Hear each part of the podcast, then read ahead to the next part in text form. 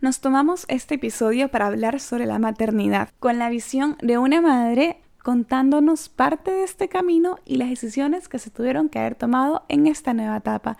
Y también de una hija y cómo todo esto se refleja o se vive en ella. Así es como en este episodio tengo de invitada a mi mamá, así que los y las invito a quedarse en esta conversación que además de tener sus toques muy familiares, también nos invita a reflexionar sobre este rol tan importante en nuestras vidas. El arte de crecer ve la luz por y para ustedes. En una sociedad acelerada es tiempo de darnos un espacio para reflexionar, obtener herramientas útiles de expertos y no expertos y hacernos un camino más fácil de crecimiento. Hablemos de familia, amigos, relaciones, vida laboral y académica. Descifremos juntos el arte de crecer. Hola a todas y todos, espero que estén muy bien y pues les doy la bienvenida a un episodio más del arte de crecer. El día de hoy tenemos una invitada y yo sé que es un poco raro porque usualmente dejo un espacio, bueno, no sé si se habrán dado cuenta, pero usualmente dejo un espacio entre episodios cuando tengo una invitada o un invitado. Como lo estoy separando, pero acá justo el anterior episodio fue con una invitada y este también lo es. ¿Por qué?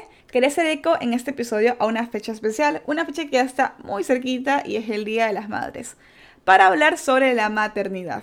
Me parece importante hablarlo en el arte de crecer porque siento que mientras vamos creciendo vamos valorando un poco más esta figura materna que tenemos en casa, que no necesariamente tiene que ser nuestra madre biológica, puede ser nuestra abuelita, tías, madres adoptivas o hasta los mismos papás que cumplen ese doble rol. Me encantó una frase que leí por ahí en internet que decía que ser madre no es solo dar a luz, sino conducir por la vida. Así que en este episodio vamos a hablar sobre este camino de la maternidad, no solo para nosotros como hijos o hijas, sino también para quienes son mamás y para esto he traído a una persona que a pesar de que no es experta, creo que su experiencia sí nos sirve mucho para aprender y esa es mi mamá. Igual me da emoción tenerla acá en un episodio de mi podcast. Viene siendo una de mis más fieles seguidoras en este proyecto y desde el día 1, que creo que me llegó el micrófono a la casa, me pidió que hagamos un episodio juntas, así que aquí está. Bueno, en este episodio quisiera que hablemos de maternidad. Ya con dos hijas casi casi que adultas, yo tengo 23 y mi hermana tiene 25. Yo creo que hay mucho de lo que usted nos puede contar de este camino que puede servir a alguien que quizás es madre primeriza, está embarazada o está planeando tener hijos. Hay algo bello que me suena muchísimo en la cabeza, que es la maternidad deseada. Y aquí viene mi primera pregunta. ¿Cómo usted supo que quería ser mamá? ¿Siempre lo supo o salimos así, sas, de la nada? Aquí no, no, no me ofendo. No me ofendo si salimos de nada. No, yo siempre, siempre supe que quería ser mamá. Siempre. ¿Desde chiquita? Desde chiquita. Era bueno con bebés. Yo andaba, sí, exactamente. Como ustedes, siempre todos los años querían unos bebés. Entonces siempre estuvo en su cabeza, o sea, nunca lo, nunca mm. lo dudó, nunca en, su adolescencia quizás no. pensó como que, ¿será que quiero ser mamá? No, yo siempre quise ser mamá porque este, es más, quería ser mamá de, de cuatro, de cinco, y yo hubiera sido feliz. o sea, quería tener una familia grande. Así es, siempre, siempre quise tener una familia grande. Solo me imaginaba ver mi mesa llena con mis hijos, bueno, la familia feliz, el, el, esposo, la casa, los hijos, el jardín, el perro. Bueno, no tantos perros, pero... no, pero sí, yo creo que igual ese puede ser reflejo de cómo usted vivió su infancia con su familia, ¿no? Exactamente. Nosotros somos cuatro hermanos y yo nunca me imaginé la mesa menos de seis. Claro, siempre estuvo, siempre estuvo llena la mesa entonces. Exactamente, siempre estuvo llena la mesa. La maternidad para usted sí fue de 100%. Hoy, hoy los intereses son otros de los jóvenes. Claro, por eso la pregunta. Así Los jóvenes piensan, otro, tienen otras metas, alcanzar otras cosas, alcanzar más cosas que los que, que, en mi, que en mi tiempo, que no es muy largo tampoco. no se revele. No, no. Siempre era la, la meta, bueno, por supuesto, estudiar, tener la carrera y inmediatamente la familia. Hijos ya. Claro, sí, por eso la pregunta y por eso hablaba como de maternidad deseada, porque igual siento que en estos momentos quizás sí puede ser una opción, o sea, no necesariamente tiene que ser como algo que de ley tenemos que hacer, pero aquí mí está diciendo que no con la cabeza, pero igual es, cierto, o sea, hay muchas personas que conozco como amigas que me dicen desde ya, mira, yo no me veo siendo mamá. Sí, es cierto. Entonces también como que hay esa visión de que para muchas mujeres quizás también puede ser en los tiempos que era como de ley tengo que ser mamá, o sea, no hay otra opción, no hay otra manera. Así es. Y yo no me veía no siéndolo. ¿Qué cosas aprendió al ser mamá que antes no sabía? El sentido de, de responsabilidad, cómo se desarrolla, este, es algo como automático eh, cuando uno ya tiene hijos.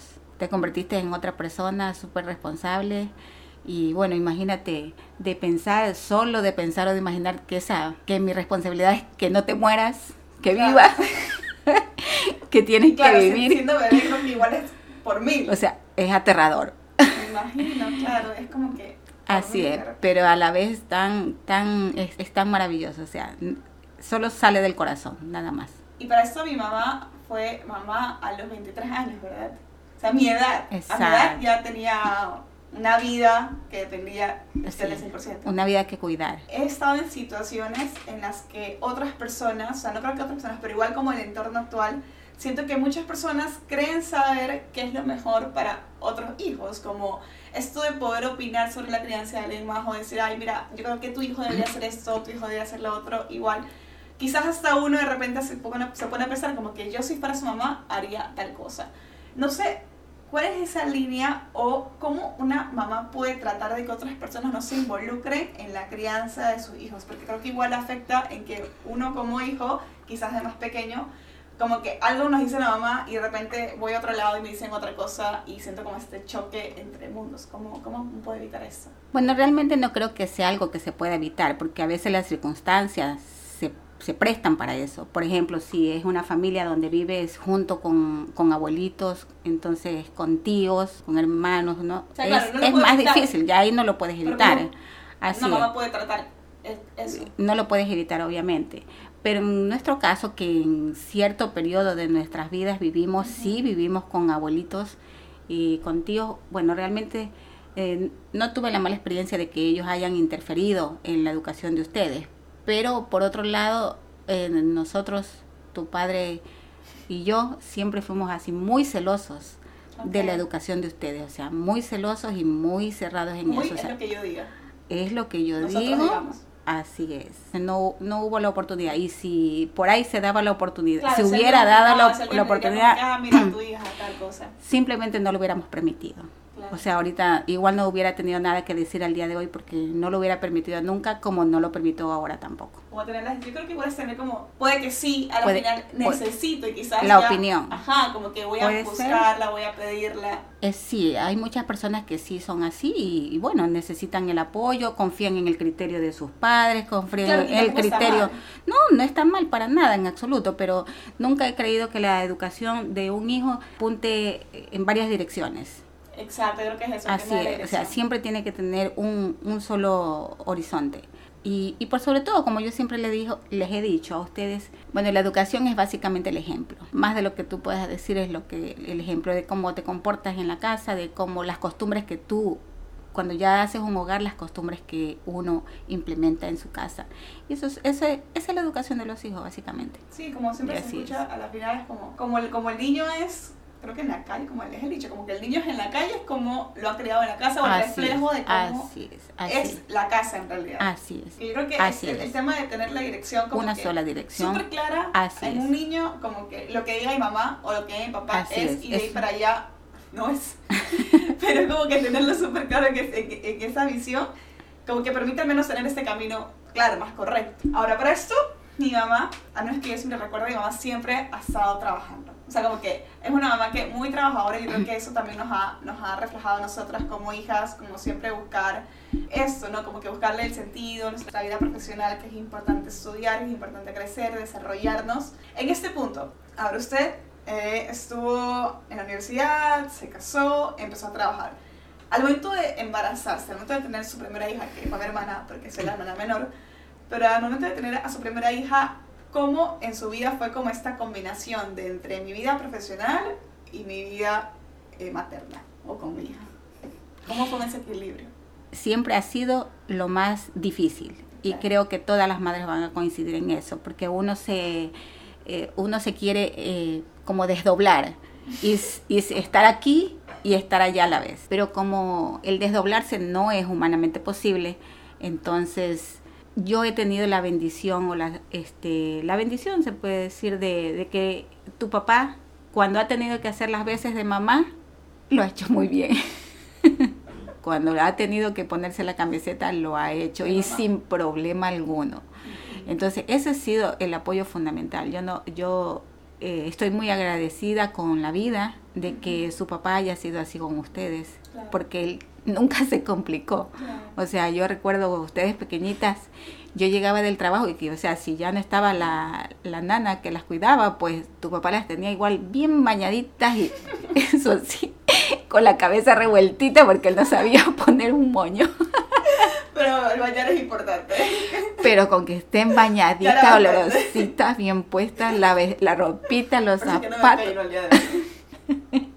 y un cabezón, o sea, ya era suficiente. Claro. Sí, él siempre ha sido así muy, muy, este, muy descomplicado y a la vez muy responsable en el sentido de, ver por ustedes, de cuidarlas cuando ha tenido que cuidarla, ponerle, ponerse la camiseta de mamá cuando ha tenido que hacerlo, de papá también, entonces eso para mí ha sido un apoyo más que, que grande. Y bueno, y por supuesto en, su momento, o cuando eran tal más, más pequeñitas, mi mamá, o sea, siempre ella, ella las, ha, las ha, bueno, siempre como dicen las abuelas, aman por partida doble, ¿no? y su otra abuelita de, de, parte de papá. O sea, sí, es muy difícil estar trabajando y, y tener a cargo una casa, tener a cargo a los niños. Entonces, el apoyo es importantísimo. Exacto. Y yo, los, y yo sí lo tuve. En ese iba a resumir, como entonces el resumen acá es como contar con alguien. Y yo creo que independiente, por ejemplo, si estamos hablando del caso de una madre soltera, puede ser eh, la misma mamá, o sea, como decíamos, la abuelita o tías, como el poder tener este apoyo en decir, bueno, quizás yo tengo que salir porque no puedo estar ya toda la vida, eh, como, o sea, todo el tiempo metida en la casa con, con mi hijo o con mi hijo, pero tengo a alguien que está ahí, tengo a alguien. Y yo creo que eso también, al menos a nosotras, eh, si alguien me preguntan, y estoy segura que si a Kenita, mi hermana, le preguntan, yo creo que eh, si nos preguntan cómo sentiste la ausencia de tu mamá durante tu niñez, yo diría que no, porque igual siempre era una mamá presente, o sea, como que no, no siento como que no estuve con mi mamá o como que estuvo trabajando todo el tiempo, sino siempre lo veo como el lado positivo, como que alguien que siempre estuvo tratando de esforzarse y esto. Y en la casa siempre había alguien, es como si no estaba mi abuelita, o sea, mi papá, es como que... Por eso no se siente como tanta esta separación. Yo creo que el apoyo o estar como conectados en que yo hago esto haces lo otro, también es fundamental como hablar de familia. ¿Usted cree que las mamás pueden ser amigas de sus hijas o hijos? nunca, nunca me enfoqué en yo ser eh, amiga de mis hijas. Siempre me enfoqué en ser primero la mamá, segundo la mamá, tercero la mamá. Así es, pero sí en, en, ese, en ese rol de mamá siempre he intentado ser la mamá comprensiva, la mamá que siempre te va a apoyar, que siempre va a estar ahí. O sea, a mí dime la mentira que yo te defiendo. Contra, el, contra el mundo. Yo miento por ti. Yo miento por ti. contra el mundo. Así es. Entonces, siempre voy a estar aquí. Siempre les he dicho, ok, este, si tienen un problema, dime y lo resolvemos. O sea, no vamos a... Ay, cuando me está esperando en el colegio como 10 mil veces. y a mi bueno, buscado, de, no sé hacer cosas. O sea, pero bueno, entonces siempre me enfoqué en ser eso, en la mamá que no es la mamá castigadora, que si algo sucedió, que vamos a ver por qué sucedió, qué pasó, si tiene solución, lo resolvemos. Si no tiene solución, ok, ya solamente pensaremos en que la próxima vez no va por ahí. Siempre he tratado de ser eso, pero no lo he visto como la amiga, la amiga cómplice, la amiga que va a la fiesta, la, la amiga que se pone tu ropa. Es al revés acá, bueno. ponemos su ropa.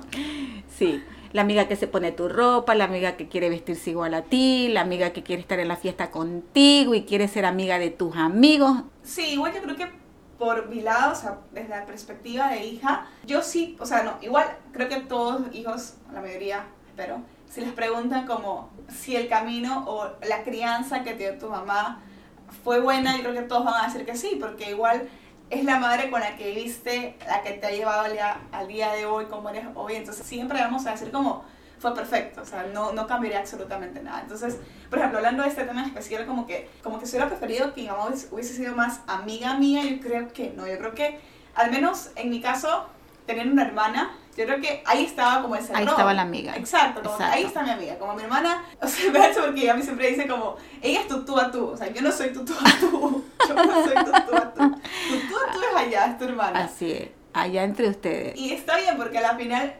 E- eh, ella, como- yo lo que le digo, ella es tu igual. Exacto, ella está igual, ella está igual. con- Entonces, en ella, toda mi vida eh, he tenido y vez voy a, voy a seguir teniendo toda la vida, es como, ella es mi amiga, ¿no? Ujú. Y e igual yo creo que tener como la figura de la mamá más arriba, como tenerla como una superior, como una autoridad y como un modelo también a seguir, es como me ha, me ha permitido poder separar esos mundos y tener como siempre este respeto ante todo. Entonces, igual yo he visto como mu- muchos, muchos casos de amigas que sus mamás han sido sus amigas y también se ve súper bueno. o sea, y ha tampoco- funcionado, exacto. también ha Así es, les funciona muy bien. Exacto, yo creo que igual es como la personalidad quizás o cómo uno se maneja dentro de casa. Entonces ambas como ambas facetas o ambas, man- ambas maneras de ser como madre, yo creo que igual son súper válidas y depende mucho cómo se lleva la relación. Sí, eh, sí, yo también he visto muchos que son como, que como yo te digo siempre, te tratan como tu igual. Exacto, sí. Y Pero para no- mí se me hace súper raro. Por ejemplo, yo nosotros- toda la vida creo que le, le- le seguiré diciendo de usted, porque no sé, ya desde chiquitita como que crecimos con ese chip y es como que una forma de mi mamá está arriba. Así, es verdad. Y, y, y claro, un- uno ve que sus amigas como que es Sí, como que hay como más cercano. cercanía, como que parece que hay, hay más amistad. En todo caso, sentimos, mi mami y yo, que ambas formas están correctas porque igual depende de cómo Así se lleve la relación en general. Y, y creo que me ha funcionado. Mi- Sí. Mis dos hijas, por separado, me cuentan cosas que yo siento que si no me sintieran tan cercana, de pronto no me buscarían a mí para contárselo y se lo contarían a su otra hermana. no, me, entonces- no me buscarían a mí para contar. No me buscarían a mí para contarme porque al final del día son tres. Entonces, entre las tres se contarían este millón cosas. Claro, e igual nos contamos mil cosas. Pero eh, es bueno tener como estas diferentes, diferentes figuras en la familia.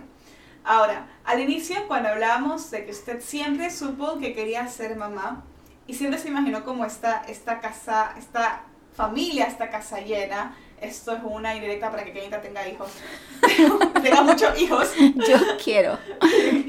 Pero eh, hablamos de que esto puede ser como que un reflejo de lo que quizás usted vivió en su casa, en su infancia, con sus hermanos, con sus primos. Entonces, o su infancia, o cómo fue su mamá, siente que influyó directamente en cómo usted es la mamá que es hoy día. Claro, por supuesto que sí. Porque uno es lo que, bueno, por lo general, ¿no? Uno es lo que ve, lo que ha visto, cómo ha crecido, y las cosas que han estado alrededor de uno. Y mi madre siempre ha sido una mujer tan este, entregada a su familia, tan entregada a sus hijos, que yo cuando me imaginaba en el rol de mamá solamente quería ser al menos la mitad de lo que es mi madre. Entonces, siempre ese sentido de, eh, de protección, siempre estar alerta, siempre estar con las antenitas este, encendidas, pendiente de que necesitan, que quieren y aunque no lo pidan, siempre estaré ahí. Y, y como digo, a veces este, mis amigos se ríen, dicen, cuando tú hablas de, de tus hijas, quien no las conoce pensaría que son unas niñas, unas, unas niñas pequeñas, ¿no? Porque Somos siempre dice las niñas, las bebés, entonces siempre crees que, que así es verdad, los padres nunca vemos a los hijos como que ya han crecido, como que están grandes. ¿Qué cosa, o, o como que, qué cosa en específico usted cree que podría decirnos de mi mamita, en este caso, que es mi abuelita, que usted se llevó directamente a su casa? O sea, como que usted- mi mamá siempre hacía esto y al día de hoy, o bueno, cuando mis hijas estaban pequeñas, esto yo lo, me lo traje, esto yo lo heredé. Eh, la protección, eso. Cuidar de ustedes siempre, siempre, o sea, en todo sentido, protegerlas a ustedes dentro de la casa y creo que tal vez esa muchas madres me han de criticar, dicen, "No, pero si ya están grandes, o sea, que vuelen." Yo siento que yo las tengo que proteger bajo mis alas. Pero eso es lo que yo he heredado de yo mi creo que es mamá. ser madre, básicamente. O sea, yo creo que una madre siempre, eh, es. tenga la edad que tenga, o sea, yo hasta el día de hoy veo que mi mamita, mi abuelita, la llama todos los días a preguntarle Así cómo ha sido su día, qué ha hecho, no sé qué, no sé qué, y como que, que le cuente. Entonces yo creo que eso es ser madre, básicamente. Así es. Es La- estar al pendiente. sí. así es, la mamá, las mamás nunca nos desconectamos de los hijos. Esa es una realidad. O sea, y mientras más cerca los tengamos, más los queremos proteger. También es otra realidad. Yo justamente cuando hablábamos del tema de trabajar, por ejemplo, mi abuelita es, ama, ha sido ama de casa, desde que yo tengo uso de razón, ha sido ama de casa, pero siempre la he visto, o sea, creo que también el hecho de ser ama de casa, en estos tiempos obviamente se, se reconoce que es un trabajo a tiempo completo. Así es. Entonces, por ejemplo, cuando yo hablaba de usted y, y mencionaba que eh, ha sido como este modelo o, o, es como, la admiro, la admiro por eso de que siempre está haciendo algo, siempre está como que trabajando constantemente. Y ahorita que le, le, le hice la pregunta de mi abuelita, lo conecté y es como, de hecho, mi abuelita también es así, o sea, es ama de casa, pero mi abuelita... No para. No para, nunca. es como esa mujer, no sé, no, no se le acaban las baterías. Y, y es maravilloso porque es como que desde la casa ella trabaja creo que más que cualquiera, porque sí. nosotros al menos yo es como que trabajo de 8 a 5. Nos ponemos un horario. Exacto, sí, Así. a las 5 se, me desenchufo y chao, Así trabajo, es. pero es como ella es increíble, pasa trabajando todo el tiempo e igual yo creo que es algo que quizás usted se pueda haber llevado de siempre estar en constante como actividad, podría decir. Así es, me inyectó eso. Entonces te, tengo que estar como en acción, siempre. Mis hijas me dicen, mami, ven a ver una película. Y digo, ¿cuánto dura? Dos horas. No puedo. Exacto. Pero no, no tengo nada que hacer. Aparentemente no tengo nada que hacer. Hoy no es terrible, yo tampoco, no soporto. Pero es cierto, yo creo que igual son las cosas de estar siempre con, bueno, tengo que hacer esto, tengo que ir al super, tengo que comprar estas cosas, tengo que hacer esto, como que siempre hay algo que hacer y yo creo que es parte de este rol, este rol de madre, este rol de administradora de hogar, este rol de siempre trabajar por el hogar. Y quizás esas son las cosas que usted dice como que aparecen de repente. Entonces definitivamente hay un reflejo en lo que es mi abuelita como figura materna versus a lo que usted es hoy en día. Sí, definitivamente sí. Ahora, para cambiar el tema un poquito y para ponernos medios divertidos, ¿cuál es la cosa más divertida que hice o dije de pequeña? Usted recuerda, así como que eso me mataba de risa. No, desde luego sí, los niños tienen cada ocurrencia. Y en mi caso por partida de doble, porque las dos estaban pequeñas igual. Claro, somos dos años en, de diferencia. Son dos años de diferencia, o sea, las dos estaban pequeñitas por igual, me mataban de, de, de risa con sus ocurrencias, pero lo que siempre recuerdo es como que a ti uh -huh. no te gustaba comer.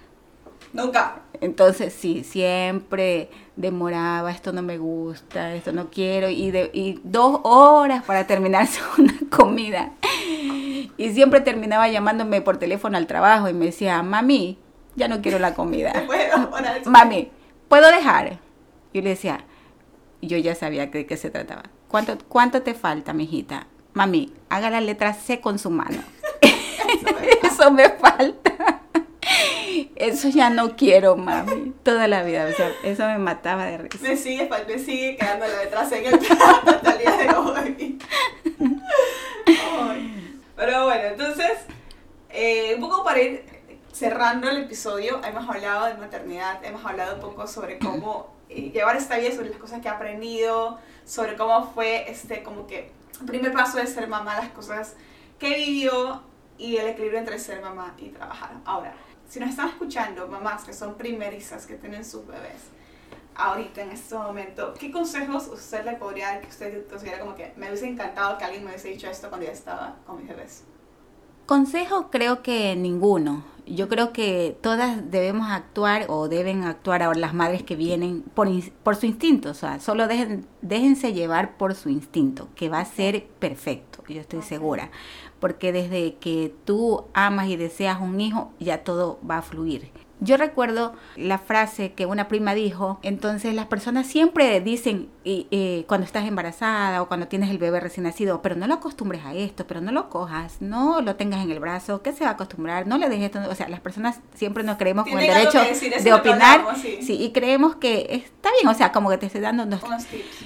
Y, y mi prima dijo, si he esperado 15 años a mi hija, puedo pasar 15 años cargándola. Entonces, eso me pareció la frase más hermosa que yo había escuchado.